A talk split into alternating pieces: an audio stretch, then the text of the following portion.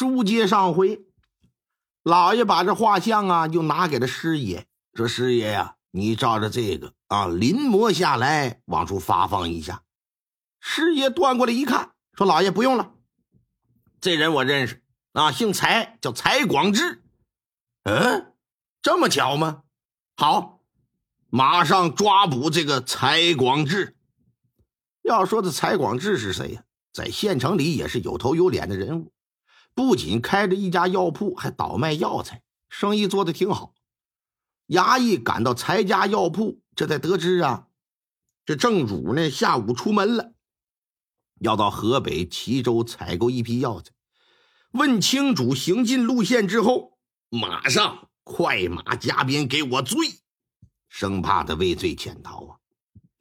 衙役们追了能有一个多时辰，最终在临县的一家客栈找到了，并且给带了回来。为了尽快把案件查明啊，老爷就展开连夜审讯。可是柴广志。对于下毒杀害李大户之子一事呢，是给予否认。老爷对此一点也不感觉到意外，说三年前的七月，你女儿柴秀英外出到城外宝塔寺烧香，回家的路上遇到一伙歹人，他们将车夫打晕，将你的女儿和两个丫鬟拖入路旁的庄稼地里进行了奸污。事后，他告诉你。强暴他的人是李大户的儿子，之后上吊而亡了。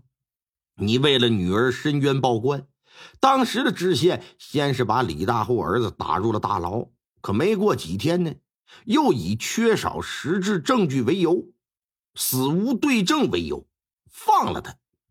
于是你便怀恨在心，一直在想办法杀了这小子，为你女儿报仇雪恨。当年你得知李大户儿子卧病在床，需要喝鹿血治病之后，你就觉得这是一个绝佳的报仇时机。于是乎，你找到罗小三儿，借赚钱之名与他合作，假借他手往鹿的嘴唇上涂抹毒药，以达到报仇的目的。本官说的没错吧？蔡广志眯缝着眼睛听了听，然后微微冷冷的那么一笑。哼哼，我女儿确实是李大户他儿子害死不假，我也确实一直想为我女儿报仇。可是大人所说什么借罗小三之手杀人，我实在是不知情，我根本不认识什么罗小三你当真不认得？不认识。这俩人互相这么一对眼神，柴广志竟然不躲不闪，哼。去年李大户之子晚上潜入一个人家，欲奸淫一个有夫女子，却不想即将得逞之时，女子丈夫突然归来，使其受到惊吓，之后便卧病倒床。这件事情你可知晓？有所耳闻。那李大户之子用鹿血治病的事儿你是否听说？哼，县城里这几乎人人都知道，我怎么会不知道啊？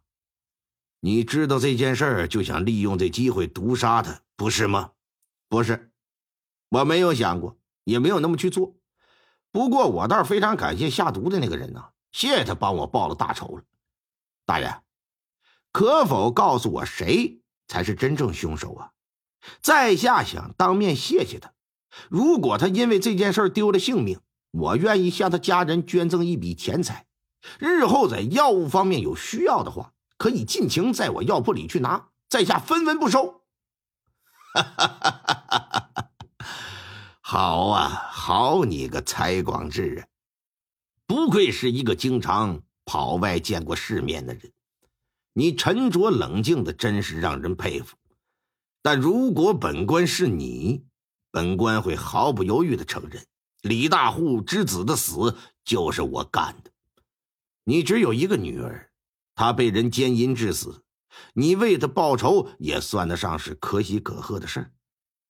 想来先前你们父女被李大户父子欺负，县里应该会有不少人嘲笑你软弱可欺吧？如今报了仇，可谓是一雪前耻啊，扬眉吐气呀！应该让全县人知道才是啊，让他们知道你不是一个好欺负的人呢。你是一个父亲，你是个好样的，可称作是为人父的楷模。像你现在这样不敢承认，本官觉得没什么意思。我想你过世的女儿应该也不希望看到你敢做不敢当吧？呀哈！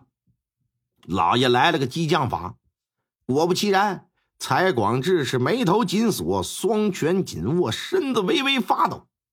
过了好长时间，这才叹了一口气说：“嗨，好吧，我承认。”是我杀的，哼，那你就详细说说吧。你是如何假借罗小三之手报仇？是怎么回事？我听说他儿子受了惊吓，卧病在床之后，需要喝鹿血调养，认为这是一个为我女儿报仇的机会。可是呢，我又不想让人知道是我干的，于是我就想出一借刀杀人的主意。我就找到罗小三然后跟他合谋。让他先给鹿吃了毒药，然后送去李家，是怎么怎么怎么怎么着？老爷听到此处，脸色就明显发生变化，朝着一旁衙役勾了勾手。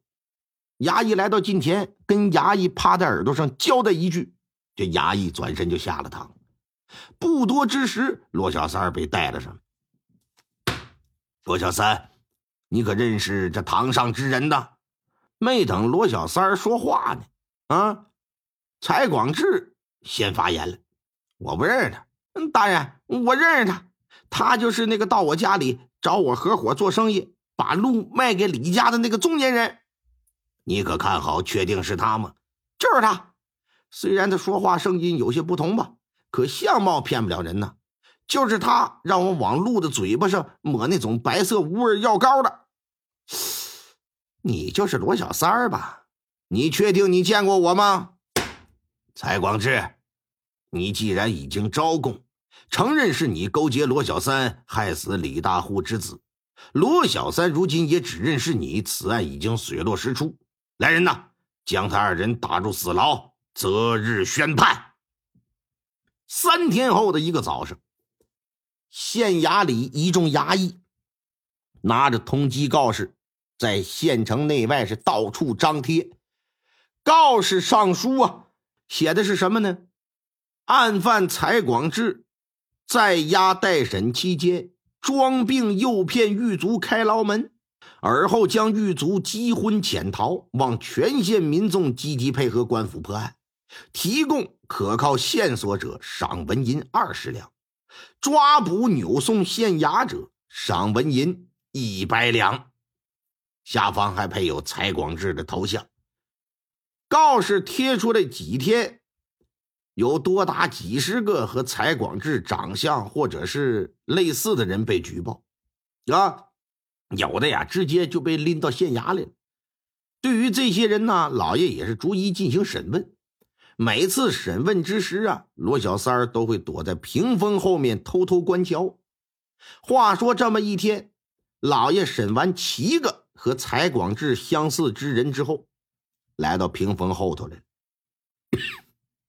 罗小三，这几个人中有没有长相和声音与你印象中的成年人完全一样的？哎，有，左数第三个，是那个吗？啊，对，就是他。老爷重新回到堂上，把其他人全部打发走了，只留下这从左边数的第三个人。说来呀，我再问你一遍，你叫什么名字？呃，回大人的话，草民朱英超。